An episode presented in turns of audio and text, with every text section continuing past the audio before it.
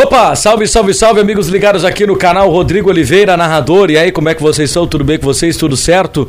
Bom, antes de prosseguir com o vídeo, já queria aqui pedir para você fazer aquele serviço, né? Se inscrever no canal, deixar o seu like, curtir, comentar, compartilhar. Vamos juntos fazer esse espaço crescer. Também temos o disponibilizado para vocês o áudio aqui dos vídeos no nosso Spotify e também nos principais agregadores de podcast. É só você procurar Rodrigo Oliveira, narrador. Roda a vinheta que na sequência a gente vai falar a respeito do empate do Brasil 0 a 0 com o Botafogo de Ribeirão Preto.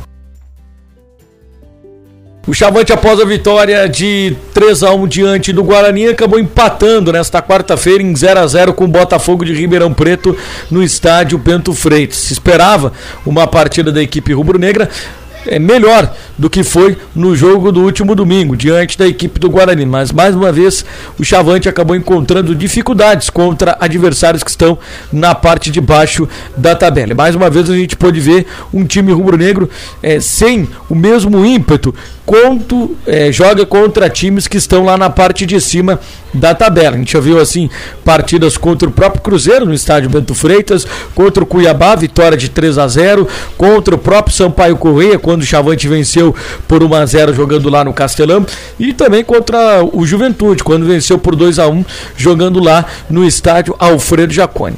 Contra times que estão na parte de cima da tabela de classificação, o Brasil parece que tem o melhor retrospecto, parece que se que, que o time consegue jogar melhor. O técnico Cláudio Tencati até explicou na entrevista coletiva que quando joga contra times que estão na parte de cima da tabela, são times que jogam e deixam jogar. E contra times que estão na parte de baixo da tabela, os times costumam se retrair mais e ficar esperando o adversário que está melhor posicionado na tabela de classificação. Nós podemos concluir que isso realmente acontece, né? A gente viu o Brasil encontrar dificuldades contra um Náutico, que é um time bem fraco, né? Um time muito ruim, o time do Náutico. Vai passar trabalho o Náutico e acho que dificilmente vai escapar. O Botafogo é um time também de muita limitação técnica, também vai encontrar muita dificuldade, apesar do técnico Cláudio Tencar ter dito na entrevista coletiva que não entendia os motivos por que, que o Náutico, aliás, por que, que o Botafogo estava nessas últimas colocações, porque o time é um time muito qualificado, não, o time está nessa, nessa condição porque é um time ruim. Botafogo é um time ruim, Botafogo tem jogado muito pouco nessa Série B do Campeonato Brasileiro. É um time que tem muitas derrotas no ano. Então, um time quando tem muita derrota no ano é um time fraco tecnicamente. Então, por isso que eu acho que o Brasil é, nessa partida de hoje deveria ter vencido tinha a obrigação de vencer, principalmente depois da partida que o time acabou fazendo no jogo diante da equipe do Guarani. Mas isso também não é uma ciência exata, não é uma coisa que vai acontecer 100%, porque no jogo contra o Oeste, o Brasil não jogou absolutamente nada e o Oeste foi um time que jogou. É, o Oeste foi para cima do Brasil e fez o Brasil é, apresentar alguns erros que o Chavante não vinha apresentando nessa Série B do Campeonato Brasileiro. Bom, 37 pontos. O Brasil está agora, nesse momento, a 5 pontos do objetivo, chegando a 42 é a matemática agora que os especialistas estão fazendo. 42 pontos, não corre mais nenhum risco de rebaixamento, mas o Brasil não pode ficar adiando isso. Tem sequência de jogos dentro de casa, faz uma grande partida, depois não consegue jogar. É, é um eletro, é, eletrocardiograma. Tá sempre assim, subindo e descendo, subindo e descendo, subindo e descendo.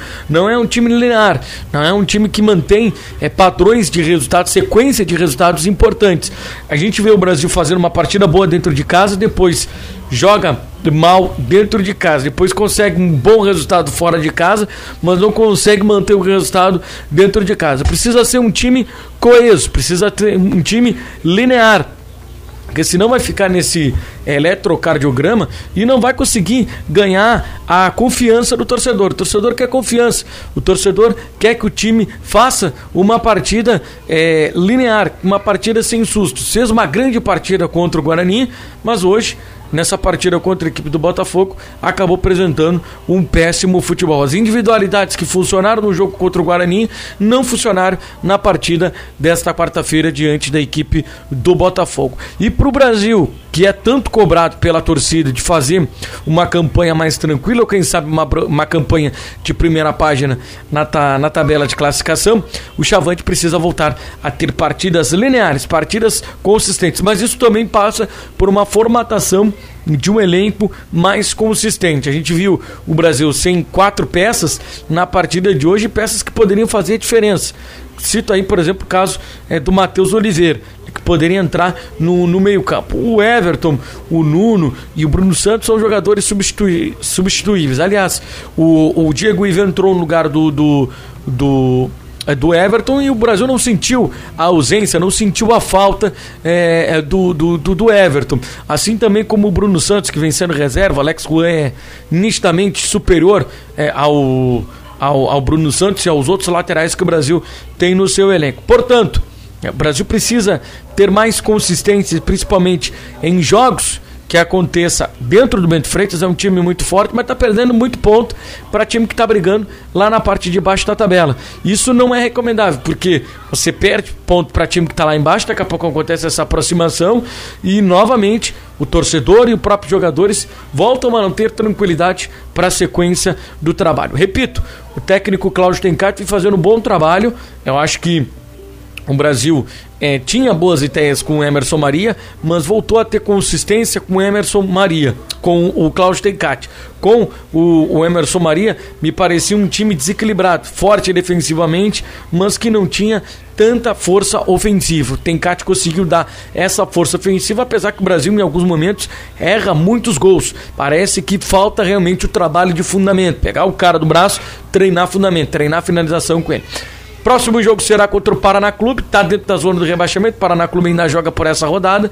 Vamos ver como é que o Brasil vai se comportar nesse jogo diante da equipe do Paraná Clube. É um jogo também que o Brasil precisa ir lá e vencer. Vai ter um pouco mais de tempo aí para trabalhar, vai ter é o final de semana aí, né? Vai ter quinta, sexta, sábado, sábado a viagem, treino domingo, jogo na segunda-feira. Então, dá para acreditar sim no bom resultado da equipe rubro-negra. Não se esqueça de se inscrever no canal, deixar o seu like, curtir, comentar, compartilhar, também assinar o conteúdo nos principais agregadores de podcast. Um forte abraço a todos e fiquem por dentro de tudo que acontece no futebol pelotense aqui no Rodrigo Oliveira, narrador.